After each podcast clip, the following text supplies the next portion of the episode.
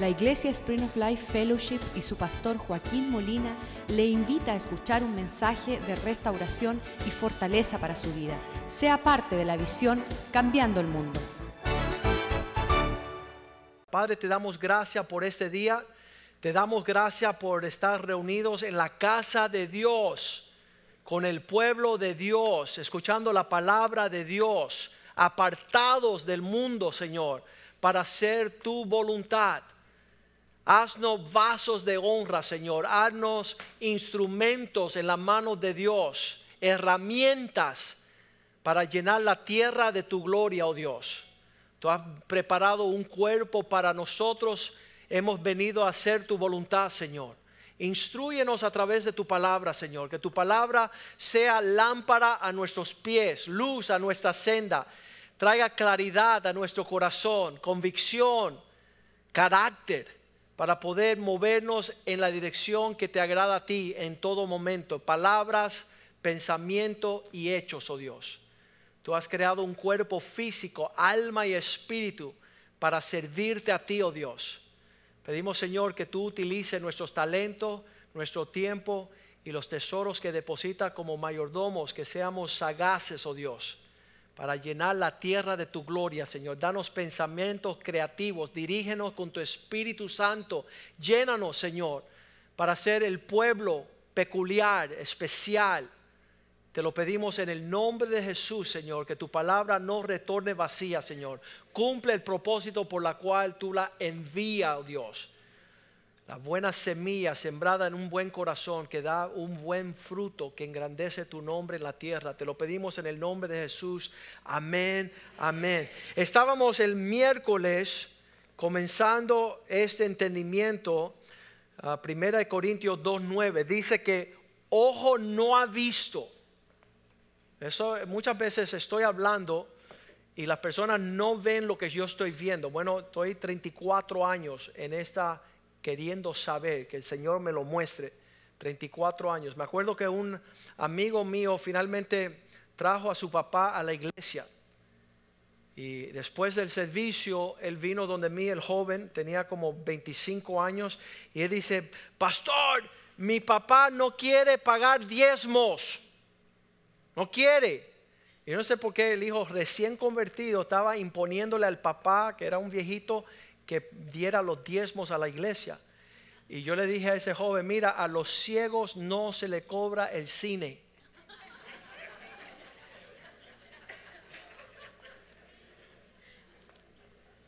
¿Cómo tú vas a pedirle un diezmo a una persona que no entiende?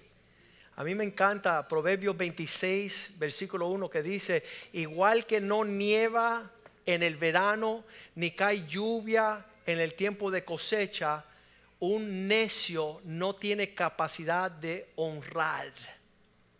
¿Tú conoces a alguien que no sabe qué es la honra? Ni a quién se le debe la honra. Ese es un necio. El hombre sabio, sabe honrar y sabe cuándo y cómo y dónde. Pero el necio dice, ah, como no conviene nieve en el verano, ni lluvia en tiempo de cosecha, así el necio no sabe honrar. Así que no espere honra de un necio. ¿Cuántos dicen amén? No tiene capacidad. El saber honrar a Dios es de sabios. El saber lo que es, lo que le agrada a Dios es para un pueblo que sabe el galardón de los que honran. El que honra a su padre y su madre dice que todo le irá bien y vivirá una vida larga, que ese es un sabio. El necio va a morir joven y no le va a ir bien el camino. Estas cosas que ojo no ha visto, 1 Corintios 2.9, cosas que están, no, no las podemos ver. Hay, personas que se entregan más que otros y tú dices, ¿y por qué ese se entregó y este no? Porque uno encontró la perla de gran precio.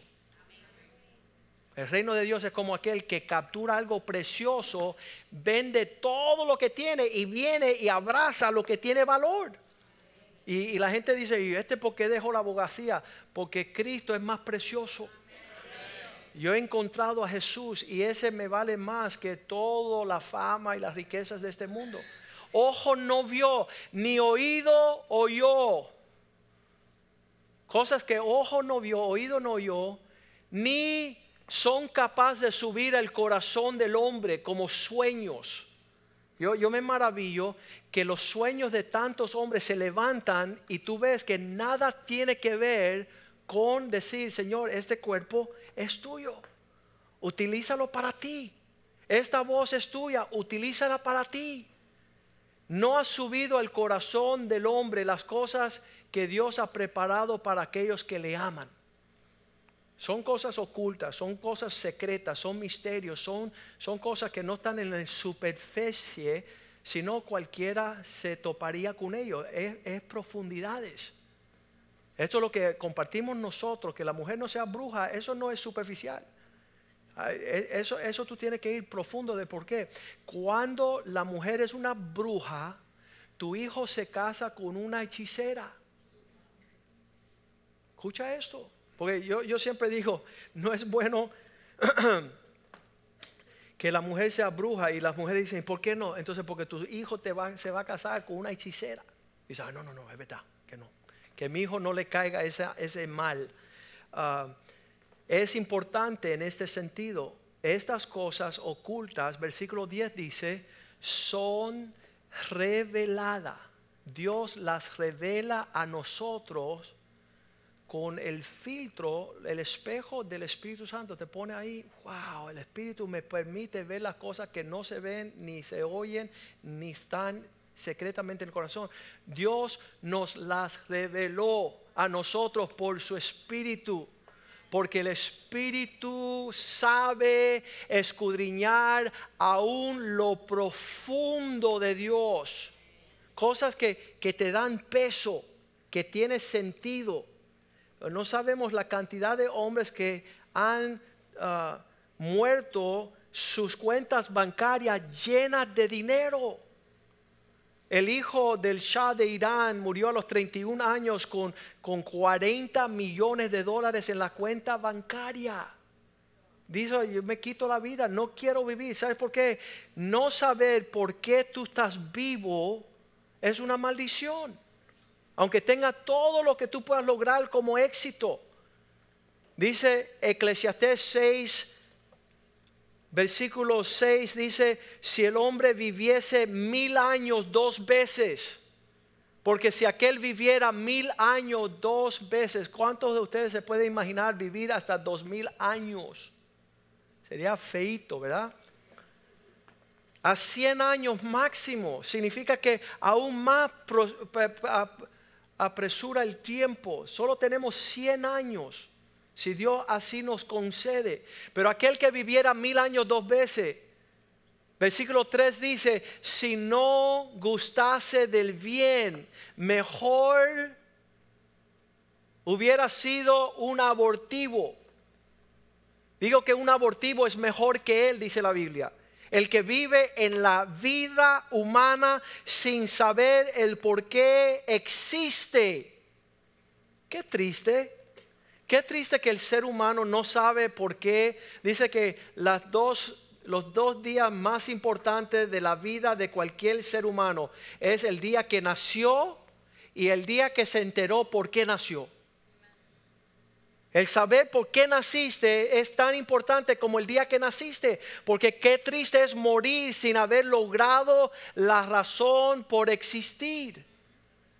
Y no es lo que el mundo ofrece, la vanidad de este mundo, que es el deseo de los ojos, el deseo de la carne, eh, la vanagloria de esta vida, todo eso pasa.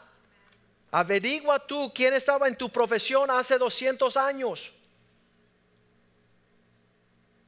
Yo voy a indagar, voy a ver quién era el abogado en Miami hace 200 años, qué se hizo de su vida. Y vas a ver que es una velita que se alumbró por un momento y ya se desvaneció. Un día fui a una catedral en San Agustín, aquí en la Florida.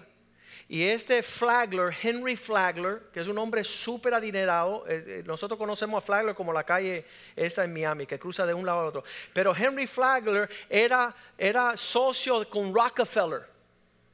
Y ellos tenían toda la plata en los Estados Unidos. Ellos hicieron todos los, los carriles de trenes de todos los Estados Unidos. La plata era grandísima. Entonces él en San Agustín, su casa de veranos, él dijo, yo quiero que mi iglesia quede al lado de mi casa.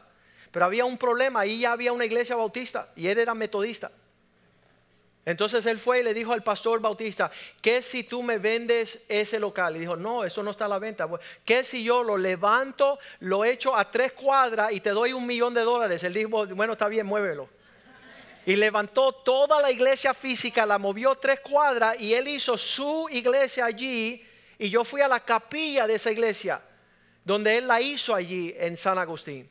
Y me voy para adentro, hay un cuarto chiquitito y me voy para adentro y 6 por 6 por 6. Había una foto de cada pastor desde que se hizo la iglesia. Y pastor fulanito de tal, de 1800 a 1800. Y fulanito. Y cada foto era una vida. Y yo me miré ahí y decía, mira, se fueron todo esto. ¿Y ahora dónde quedo yo? En este mundo tan grande donde el tiempo es tan rápido, uno es una foto en la pared con dos fechas, el día que naciste, el día que muriste, tan tan. No hay otro baile. Dos fechas importantes, el día que naciste, el día que te van a sepultar. Estaba yo con mi esposa entrando, hablando de estas cosas, porque esto me consume. Me consume el entendimiento que mi vida no es para la vanidad o, el, eh, el desecho. Estoy manejando con mi esposa, estamos pasando una cerquita y hay un cementerio. Y le digo a mi esposa, tú no sabes que la gente no tiene idea qué rapidito es el brinco para el otro lado. Qué rapidito es el brinco así, tú, y te ponen debajo una sepultura y hasta luego.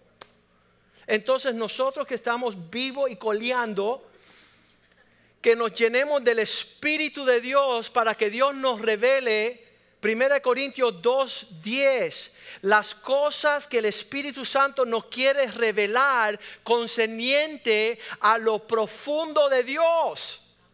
Espíritu de Dios, satura este cuerpo, ah, vivifícalo, para que yo esté despierto y escuche lo que es de Dios. El miércoles escuchamos que Cristo dijo, está bien, yo voy a despertar ese, ese sentido en ti. Versículo 12 dice, no según el espíritu del mundo, no según despacito ni pedacito, sino que tú puedas saber que rapidito hagas la voluntad de Dios y te apartes del mal que te quiere destruir. No hemos recibido el espíritu del mundo, sino el espíritu que proviene de Dios para saber lo que Dios le ha gratuitamente concedido. ¿Qué son las cosas que Dios te quiere dar y obsequiar? Son real, no son religión. Lucas 24, 49, el miércoles hablamos que Cristo dijo, para que ustedes reciban poder de lo alto, vayan y quédense, para que reciban la promesa, quédense vosotros en la ciudad de Jerus- Jerusalén. La palabra um, tarry en inglés. Estar quietos allí en base hasta que sean investidos del poder de lo alto. Hasta que venga una presencia de Dios sobre usted y le dé un entendimiento cómo han de vivir como mis testigos en la tierra. La palabra mártir, ¿qué es mártir? Muertos a ustedes. Que no estén vivos a lo que usted desean, sino vivos para hacer el propósito de Dios. Romanos 8, versículo 14. Dice, estos son los hijos de Dios. Todos aquellos que son guiados por el Espíritu de Dios, estos son los hijos de Dios. ¿Cuántos conocen un hijo del diablo? No se hagan los bobos. Obvio, el hijo del diablo quiere hacer la voluntad de su padre. Juan 8:44, Jesús dice, ustedes no son hijos de Abraham, usted no le nace ni una pizcada de hacer lo que a Dios le agrada. Vosotros sois de vuestro padre el diablo. Wow, fuerte. Fuerte. Que la naturaleza que nos mueve nosotros hacia las cosas pecaminosas es una naturaleza diabólica. Los deseos de vuestros padres desean hacer. No, ha faltado. Mira, yo le digo a los hombres, si yo te pago 100 mil dólares ahora mismo, si vas y coges un avión y vas para Orlando, ¿sabes qué? Se van. Invítalo a la iglesia para que tú veas. Se buscan 100 mil pretextos para no entender ni buscar de la presencia de Dios. Llevo 34 años diciendo, Espíritu Santo, cae de nuevo sobre este ser, sobre esta, dame deseos que agraden a Dios. Quiero moverme en pasión por las cosas que mueven el corazón de Dios. Porque ya yo sé que lo que mueve mi corazón son cosas perversas, cosas que no sirven.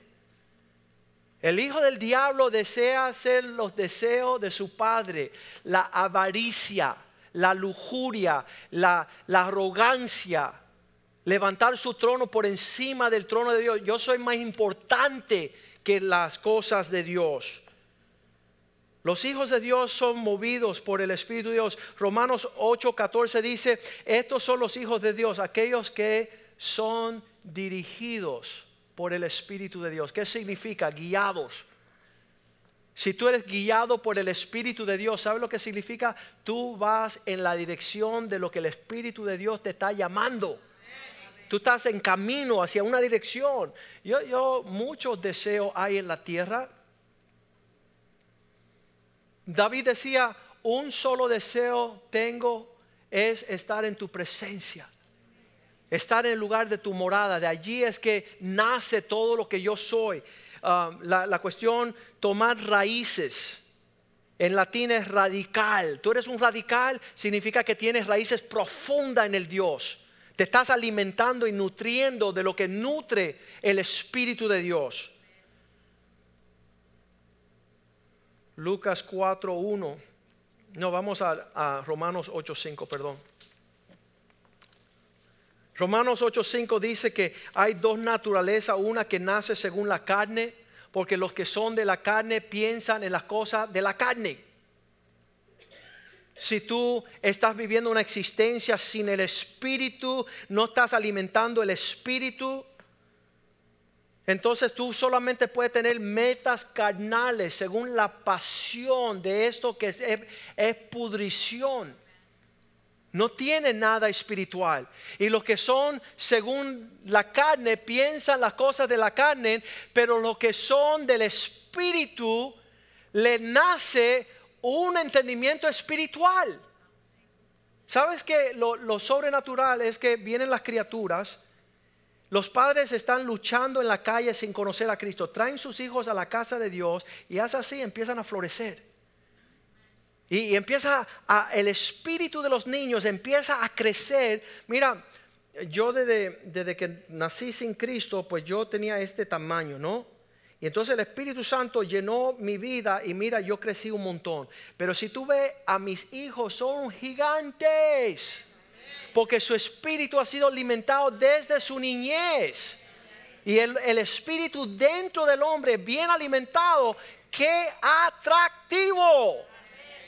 Lo demás es una pasa, algo, una existencia egoísta, amarga, que no se desarrolla, que no florece. El espíritu vivifica, versículo 6.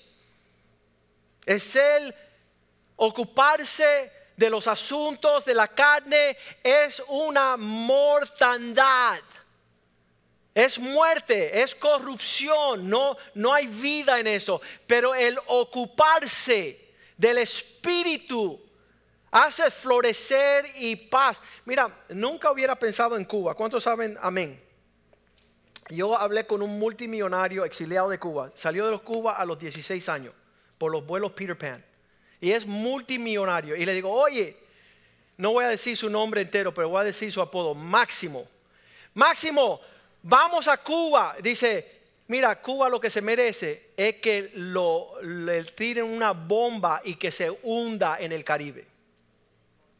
Y yo dije, ¿y, esa, y esa creatividad tuya, chico?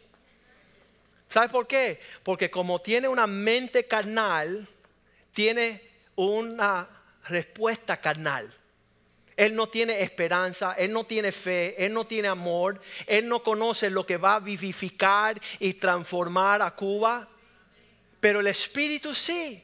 Y cuando nosotros vamos a Cuba, no vamos para hundirla en una bomba, sino que sea una nación predilecta entre naciones.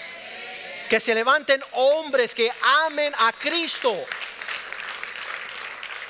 Esta semana me estaban hablando de Venezuela. Oye, qué triste Venezuela. Mira, Venezuela tiene un problema. No tienen hombres que tengan moral.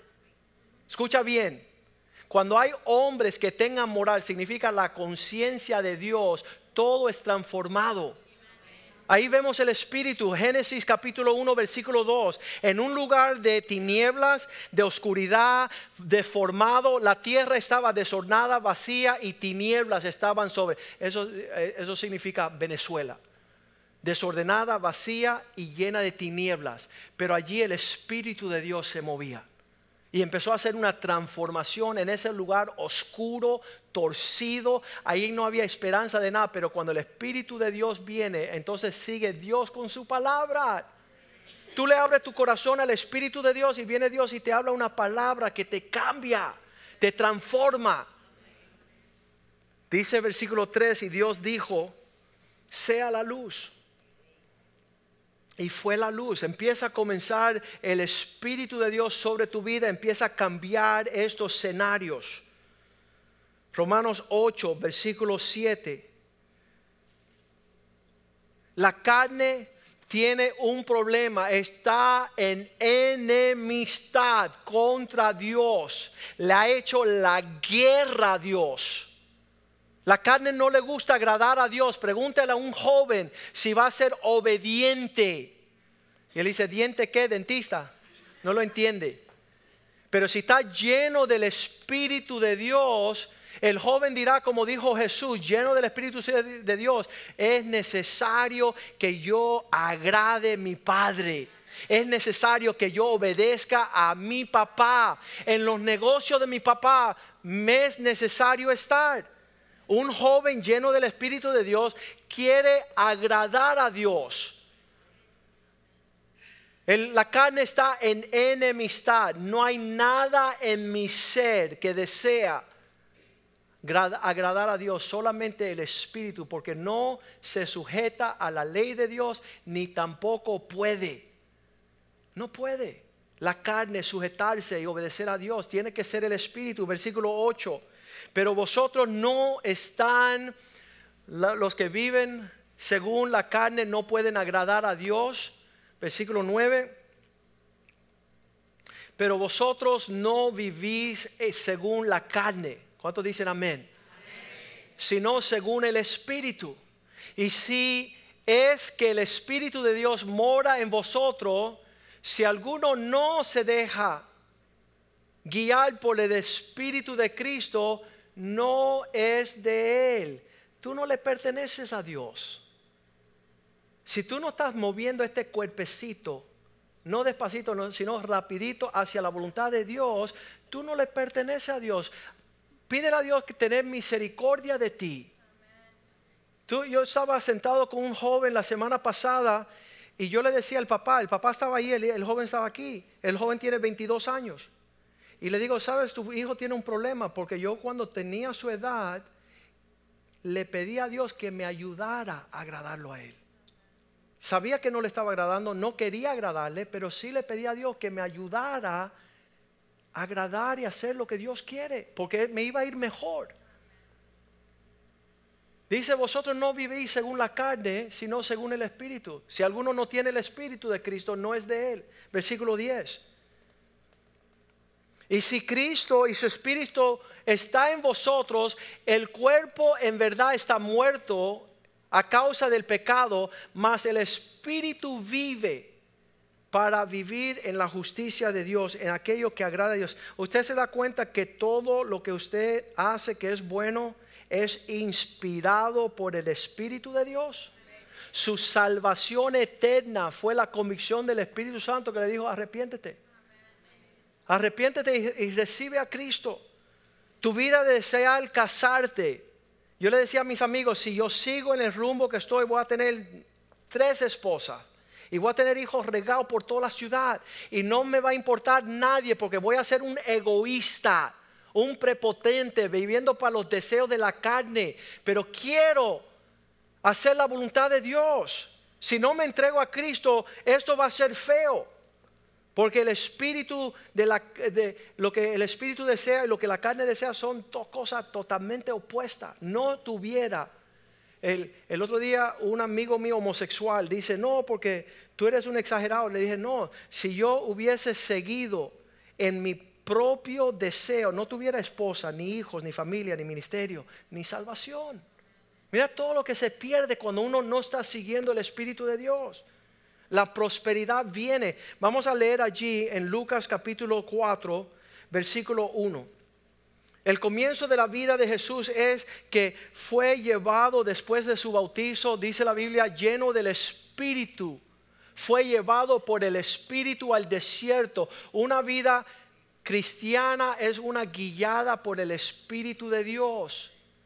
Lo guía a él al desierto. Versículo 14, Él es tentado en el desierto por Satanás tres veces. Él vence al enemigo y volvió Jesús en el poder del Espíritu Santo y difundió su fama, fama por toda la tierra alrededor. Cuando usted vive según el propósito de Dios en el Espíritu de Dios, es que las personas empiezan a ver tu grandeza, empiezan a ver la realidad de tu fama. Cualquiera puede ser títere del diablo. Pero un príncipe, una princesa de Dios, no hay muchas, no hay muchos. Señor, dame el deseo de moverme en el espíritu. Versículo 17, él entra a la sinagoga, toma un libro y empieza a leer el libro de Isaías. ¿Sabes? Cuando uno lee la Biblia se le abre el propósito de Dios. Versículo 18 dice, eh, he aquí el Espíritu del Señor está sobre mí. Jesús empezó a abrir el libro y ver el propósito de Dios para el poder del Espíritu. Él me ha ungido para dar buenas nuevas a los pobres, llevar noticias buenas a aquellas que tienen necesidad. Yo le digo a las personas, llevo cristiano 34 años, yo no puedo estar junto a una persona por más de 5 minutos que le tengo que compartir lo que conozco tengo, se me sale de los poros. Yo no puedo estar junto a un leproso sin decirle cómo sanar su lepra. No puedo estar junto a un enfermo sin orar por ellos. No puedo estar junto a un babalado. Ahí cuando fuimos a Cuba, en el primer viaje, estaba este hombre vestido de pies a cabeza rojo, porque el diablo lo hace ridículo lleno de collares y, y todo el mundo estaba, aléjame el brujo. Y decía, te voy a coger brujo, te voy a coger. Y finalmente los capté, le oye, ¿tú hablas inglés? Dice, no, I'm American. Un soldado americano retirado yendo a Cuba a hacerse babalú, babalao. Hacerse babalao, un americano soldado. Y le digo, ¿y qué es tu interés de ser hijo del diablo? ¿Cuál es tu interés? Que tengo hambre espiritual, me dijo. Le dije, Cristo te ama, murió por ti. Dice, yo sé, yo soy bautista de, infancia. De crianza soy bautista. Dice, sí, ¿por qué tú estás cambiando? Dice, quiero saber algo poderoso, quiero tener el poder de Dios. Y dice, bueno, vamos a recibir a Cristo. Ahí en la sala, antes de salir para Cuba, la primera alma que nos dio Dios saliendo para Cuba era un brujo. ¿Por qué? Porque más fuerte que está en nosotros que aquel que Satanás está utilizando. Súper importante. Dice, Él me ha ungido para predicar a los pobres. Él me ha enviado. ¿Sabes lo que las personas hacen con los pobres? Salen corriendo porque el pobre tiene necesidad y tiene pocos amigos y nadie quiere acercarse. Pero uno que tiene toda la provisión del cielo le va a brindar el cómo entrar ante el trono de la gracia. Dice que a sanar a los quebrantados de corazón. No hay espíritu más excelente que el Espíritu de Dios para sanar los enfermos. Pregúntale al doctor Molina. Lo que Dios ha hecho en estas últimas semanas sobre la vida de mi papá ha sido sobrenatural. asombroso cuando la mano y el Espíritu de Dios viene sobre el cuerpo humano, trayendo sanidad y fortaleza donde uno no tiene las fuerzas. El Espíritu Santo te infunde con vida, sanando los corazones quebrantados, pregonar libertad a los cautivos, a los presos, vista a los ciegos que puedan ver lo que tú ves, lo que están ciegos, lo que no ven, poner en libertad a los oprimidos. Si leemos el capítulo 61 de Isaías, dice allí que proclamar, Isaías 61, versículo 2, proclamar el año aceptable de buena voluntad de Jehová. ¿Sabe lo que es proclamar el año de libertad? Los judíos tenían cada 50 años el año de jubileo. Actualmente, el año 2017, los judíos están celebrando su 50 aniversario. Están proclamando todos los esclavos libres, todas las deudas perdonadas.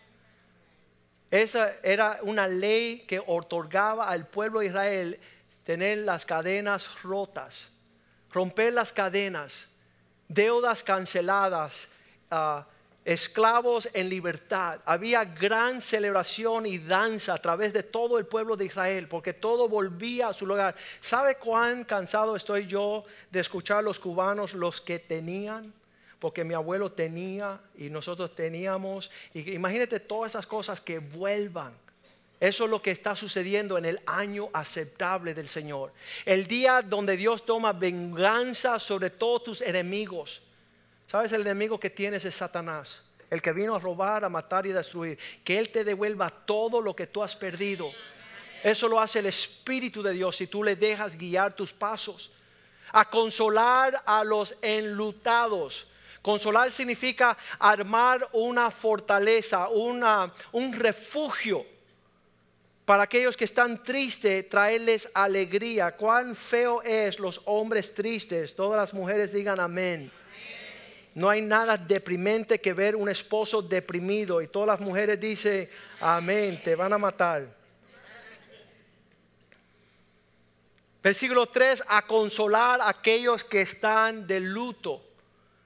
Ordenar que los afligidos sean llenos de gloria en vez de ceniza que se vistan de otras vestimentas, de gozo en lugar de luto. ¿Sabes cuando uno llega al propósito de Dios, empieza a florecer el árbol y dar los frutos? Cada vez que hay una cosecha de mangos, me llenan la casa de mangos. Cuando aguacates me llenan la casa de aguacate. Imagínate usted florecer en el propósito de Dios. Me van a estar trayendo bolsas y bolsas de dinero. Pastor, tome, tome, tome. ¿Y por qué? Porque vas a florecer económicamente va a darse los contratos, va a darse la cosecha de todo lo que está sembrado en vosotros. No me lo creen, pero es cierto, el Espíritu de Dios empieza a llenar la provisión de Dios hasta qué nivel que dice que serán llamados árboles de justicia, plantío de Jehová para la gloria de Él. ¿Y cómo lo haces? La gloria de Dios la presencia de Dios, el Espíritu de Dios, la verdad de Dios me hace libre. Puedo expresar la plenitud de lo que Dios tuvo en mente en Génesis 1.28, donde dice, Dios lo bendijo, le dijo fructificar, multiplicar, llenar la tierra, subjuzgarla, tomar dominio. Le dijo al hombre, sé fructífero, tú que eres estéril que le presta al que está en quiebra. Qué horrible. No pedirás prestado, dice la Biblia. Prestarán, pero no tomarán prestados. Es la herencia del pueblo de Dios. Serán multiplicados, no coaccionados a la división. Las personas nunca leen Isaías 61, 4, que es la culminación de aquellos que están llenos del Espíritu de Dios. Aquellos llenos del Espíritu de Dios dice que van a reedificar lugares de antiguas ruinas, donde no hay nada. Van a levantar un reino, van a levantar ciudades, van a levantar la prosperidad. Les reclamo yo a Dios en estos días. Yo decía, ¿cómo David en un tiempo corto pudo levantar un reino? ¿Qué, qué, qué es lo que conlleva poder levantarle un reino a Dios en la tierra? Que Él sea el rey. Que Él haga su voluntad en nuestro, véngase tu reino, hágase tu voluntad aquí en la tierra como en los cielos. Señor, úsame para propagar tu evangelio a todas las esquinas. Hace 10 años me dijo un pastor allá en Colorado, oye, tú que eres de Miami, pues en Miami no se escucha nada del evangelio y no hay nadie haciendo nada, tú no eres nada. Y mira, dame tiempecito que tú vas a escuchar una explosión. Cuando tú escuchas un fuego en Miami, eso somos nosotros. Tú espéralo, tú espéralo.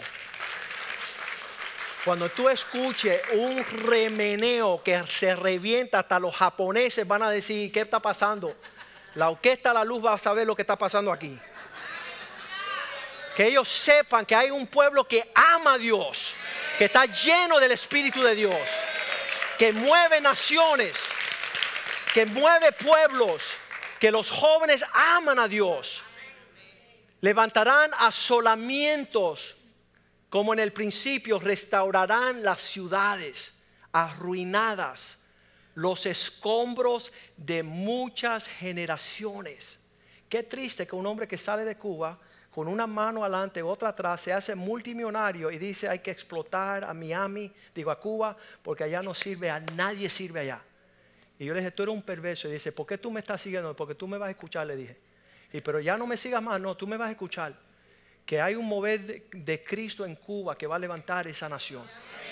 Hay un pueblo que está clamando que los hombres se conozcan, no por su tabaco, ni su café, ni su música, ni su azúcar, sino por Cristo Jesús. Por Cristo Jesús.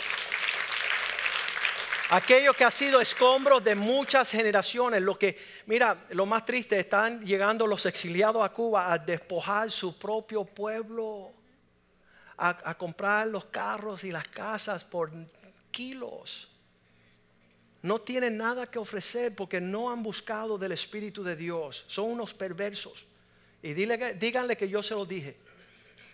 Qué triste es un, un hombre que no tiene el Espíritu de Dios. No puede cambiar cenizas en hermosura, belleza.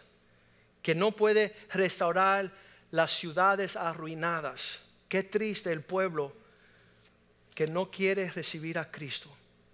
Dice que el Espíritu Santo vendrá con tal fuerza en Lucas 12:12. 12. Cuando esos hombres en Cuba nos miraban, decían, ¿y qué viene este a vendernos? Este loco, después de 50 años, ¿qué nos va a enseñar? Los teólogos, estaban los maestros bíblicos, los de la universidad, profesores, coroneles, ejércitos, todos estaban allí. ¿Qué nos dirá este? Dice, porque en el Espíritu os enseñará en esa misma hora lo que has de decir. Que el Espíritu de Dios esté en tu boca, que no esté hablando más sandeces, que sea palabras dirigidas en el propósito de Dios, que den vida a aquellos que escuchan, que pueda despertar. Hechos capítulo 3, 2, estaba, estaba Pedro por hablarle a toda esa muchedumbre de personas y le hacen la pregunta a Pedro, dice, Pedro, ¿de qué no estás hablando? Y él dice, le estoy hablando de esto que están viendo. No estamos borrachos como ustedes se supone, sino es el Espíritu de Dios que está moviéndose dentro de nosotros y empieza él a desgrosar toda manera de palabras versículo 37, Hechos 2, 37. Al oír Pedro las palabras que hablaba después de recibir el Espíritu Santo, se compugieron de corazón. Cuando tú estás frente a una persona y tú estás lleno del Espíritu Santo y el Espíritu Santo te da, está dando palabras y tú estás allí ministrando la vida de Dios, la respuesta de ellos dice, compugieron de corazón, diciéndole a Pedro y a los otros apóstoles, ¿qué hemos de hacer? ¿Qué tenemos que hacer? Ya que, ya que tú captaste nuestra atención, ¿qué, ¿cuál es lo próximo? Versículo 38 dice, arrepentíos, cambia vuestra forma de vivir, sean bautizados en el nombre de Jesucristo para el perdón de pecados y ustedes también reciban del don del Espíritu Santo, reciban la vida de Dios. Reciba algo que va a cambiar la perspectiva de esta vida, el propósito de esta vida. Mateo 10:20. No sedáis vosotros los que hablan porque no sois vosotros los que habláis, sino el Espíritu de vuestro Padre que habla en vosotros. Palabras que van a ser dirigidas a las más altas esferas, las más altas esferas de las naciones. Hechos 4:8. Lleno del Espíritu Santo, Pedro se dirigió, lleno del Espíritu Santo, se dirigió a los gobernantes del pueblo y a los ancianos de Israel. Cuando tú estás lleno del Espíritu Santo vas a poder regir las naciones, vas a ir a altas autoridades de todas las industrias a torcer su corazón en el propósito de Dios. Qué lindo es eso. Qué lindo es poder cambiar naciones enteras. En Polonia, India, cuando estamos visitando estos pueblos, estaba el papá del presidente de Polonia sentados escuchándonos en la conferencia de padres el año pasado en octubre. Y dijeron, sabes, lo que tú dijiste, el pueblo polaco quiere escuchar más. Tienes que volver de nuevo este año. Nos están llamando de las naciones, quieren escuchar más. El papá del presidente se llama Jan Duda presidente de Polonia, está, eh, recibió una copia de qué es un hombre para él y para su hijo. Para que consideren el modelo de Dios. Me encanta leer Hechos 13, versículo 6. Llegan los apóstoles a una ciudad y hay un brujo que se le presenta. que hace un brujo servir a Satanás? habiendo atravesado toda la isla hasta Pafos, hallaron cierto mago, un brujo, falso profeta judío, llamado Bar Jesús. Bar en hebreo significa hijo, Jesús, hijo de Jesús. tenía una apariencia que era hijo de Dios pero era un brujo, era un hechizo. Versículo 7 dice que cuando estaban tratando de hablarle a los gobernantes, Pablo, viendo que este era prudente, el procónsul, este llamando a Barnabé y a Saulo deseaba oír la palabra de Dios. ¿Qué hacía el brujo? Versículo 8. Pero el brujo se intervenía y les resistía. Elimas, el mago, pues así se traduce su nombre, procurando apartar de la fe al gobernante. Imagínate tú llevando las buenas nuevas a una persona importante, ahí viene un hechizo, una bruja, un brujo a interponerse. Y dice que Pablo lo miró, boom, le enfocó los cañones, versículo 9, mirándole atentamente. También Pablo, lleno del Espíritu Santo, fijando en él los ojos. ¿Qué mirada le habrá dado Pablo a ese hombre? Yo le pedí al Señor, Señor, yo no quiero ser la luz que alumbra para señalar el camino. Hazme la luz esa que corta el hierro. Hazme un láser para que cuando las personas sean difíciles, traspasarle con la mirada. Dice que intentamente, fijando los ojos en él, prepárense que Pablo era tremendito. Versículo 10 le dijo, mira tú hijo del diablo. ¿Cuándo fue la última vez que usted le dijo eso a alguien? Ay, yo creo que tú no estás portándote bien, papito. ¿Qué? le dijo, lleno de todo, tú lleno de todo engaño y de toda maldad, hijo del diablo, tú que eres enemigo de todas las cosas rectas, ¿cuándo vas a cesar de trastornar los caminos del Señor? Pablo era tremendo, se la contó ahí una tras otra, derechito. Tu perverso, malvado, hijo del diablo, te vas para el infierno, que te muera, que tu abuela se muera, que tus nietos se mueran también. Versículo 11 le dijo estas palabras, que te, ahora pues, he aquí, la mano del Señor está contra ti y serás un ciego y no verás el sol por algún tiempo. Inmediatamente cayeron sobre él oscuridad y tinieblas y andaba alrededor buscando quien le conduciese con la mano. Al instante las palabras de Pablo ejecutó juicio sobre ese malvado rebelde. Que Dios nos dé el poder del Espíritu Santo, que ya dejemos de estar vagando diciendo, yo creo que eh, te fuiste del camino, papito. No, díganle a las personas su verdad y cuéntansela así directamente se van para el infierno con su maldad. Se van perpetuamente. Había un, joven aquí que eh, no era tan joven, pero él seguía siendo infiel a su esposa. Él, no, sé por qué me da por ahí ser infiel y me infiel, infiel. Y un día a las 3 de la mañana me llamó y contesto el teléfono, no me gusta contestar a esa hora. Y él dice, pastor, los demonios me están jalando los pies para el infierno. Y yo le dije, ¿qué tú pensabas? ¿Que te ibas con angelitos para el cielo? Tú y tu maldad te alcanzaron. Tú quisiste bailar con el diablo, ahora tú eres pertenencia de él. Abstente a las consecuencias de tu maldad. Hijo, el diablo. Sí, porque nosotros no sabemos que cuando estamos danzando con Satanás, el final es ir a esas perpetuas cadenas de cárceles. Entonces yo no le bailo al diablo. Yo no voy despacito, yo voy rapidito para arriba. Yo quiero estar en el son de esa música celestial. Y Pablo estaba súper fuerte con este brujo. Y dice a la luz de lo que ellos vieron ahí, mira lo que dice, versículo 11. Dice que quedó perpetuamente, anduvo en tinieblas, ceguera, versículo 12, inmediatamente el procónsul se entregó a Cristo. Dijo, oye, yo no quiero ir con ese, yo me voy con ustedes. Yo quiero bailar con ellos. El procónsul, viendo lo que había sucedido, creyó maravillosamente, maravillado la doctrina del Señor. Créeme esta mañana, usted quiere ser apartado, Hechos 13:2, para los propósitos de Dios. Dice que mientras ellos adoraban a Dios y ayunaban, el Espíritu Santo dijo, apártame para la obra a Bernabé y a Saulo, porque lo he llamado. El llamado del Señor. ¿Sabes por qué tengo un llamado de cambiar el mundo?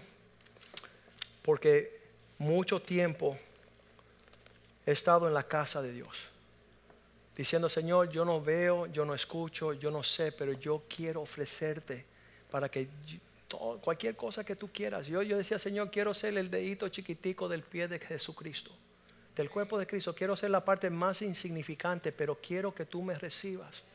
Lléname de tu espíritu, lléname de tu propósito. Dice ahí que Dios había apartado en Hechos 8:29. Le dijo a Felipe, a Felipe, alcanza, el Espíritu Santo le dijo a Felipe, acércate y júntate a ese carro, háblale a ese príncipe de mis propósitos si somos sensibles al Espíritu de Dios, si somos callados esperando la instrucción del Espíritu Santo, no va a susurrar en el oído, ve a hablar a esta persona, ve a testificar a esta persona, ve a ser instrumento de mis manos, a llamar al ciego, al cojo, al que está encaucelado, oprimido, deprimido.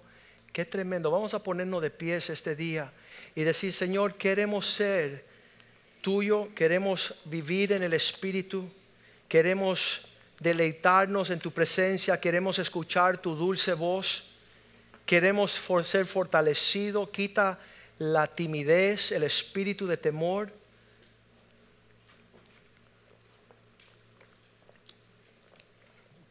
Quítame todo lo que vaya a estorbar el propósito que tienes conmigo. No, sabes que eh, eh, en quietud y reposo vamos a hallar al Señor. Esto no es, sabes que en un tiempo en el desarrollo cristiano mío, como yo me había criado entre las monjas y los curas y en esos catedrales, me encantaba entrar a esos catedrales que tenían un eco. Yo era monaguillo, estaba en el coro de la misa del gallo, no sé, se me veían unos gallos. Y yo decía, adiós el Padre Celestial, a nuestro Hijo Redentor al eternal consolador, unidos todos alabar entraba a esos lugares y, casi que me daba, en inglés, el Espíritu Sa- Santo se llama Holy Ghost, el fantasma santo. Y a mí me daba susto. Yo decía, wow, si el Espíritu Santo, uh, que si viene ese fantasma y me coge, ¿qué va a pasar? Y sabes que es lo más no real. El Espíritu Santo es práctico, es sencillo, es simple, es, es humoroso, es, eh, te llena de gozo, de paz, de realidad. Y tú puedes llenarte del Espíritu Santo y Él te va a ocasionar levantar una familia linda, a unos hijos que son príncipes, a, cambiar naciones. ¿Sabes que Yo, yo ni entendía a los polacos. Y decían algo y decía, oye, tradúceme bien, que no se te vaya algo específico, ¿no? Y en la India también. yo decía, "Oh, Dios mío, dame el don de, de interpretación, ¿no? Yo no entendía nada, pero cuando el Espíritu Santo está sobre ti, estás caminando en el propósito de Dios, dice que las puertas se abrirán para ti como un príncipe, una princesa de Dios, para que tú seas vaso en manos de Dios. Padre, yo te doy gracias por este día. ¿Quiénes somos nosotros si no que tomaste el polvo de la tierra, Señor? Y soplaste el aliento de vida y fuimos almas vivientes. Depositaste tu espíritu en nosotros, Señor, para caminar en tus propósitos, en tus sentimientos, en tus deseos, en esas cosas que te agradan a ti. Señor, hemos hablado esta semana con pastores importantes diciendo no queremos ser parte del circo cristiano. No queremos ser la farándula de payasos en un circo religioso, sino que queremos tomar forma del carácter de hombres sobrios, hombres sabios, hombres que desean honrar al Dios del cielo. Nosotros somos torpe para escuchar tu voz. Somos torpe para caminar. Somos torpe para administrar y ser mayordomos de esta gloria que has depositado en nosotros. Pero pedimos que por más torpe que seamos, Señor, no nos desviemos. Que somos salvos por tu gracia, por tu misericordia, por tu poder. Ahora, termina la obra que has comenzado en nosotros, Señor. Termina esa obra de ser vasos de honra, de ser la novia de Cristo, reflejar la belleza de tu santidad a las naciones. Transforma nuestros pensamientos, nuestras mentes, nuestras palabras, nuestro sentir. Que no seamos conformados a la cultura y las modas de este mundo que van en perdición. Que en vez de ir despacito al infierno, que vayamos rapidito a cumplir la voluntad de nuestro Padre que está en el cielo. Esto te lo pedimos en el nombre de Jesús. Y el pueblo de Dios dice amén y amén y amén. Salúdense en el amor del Señor. Aleluya.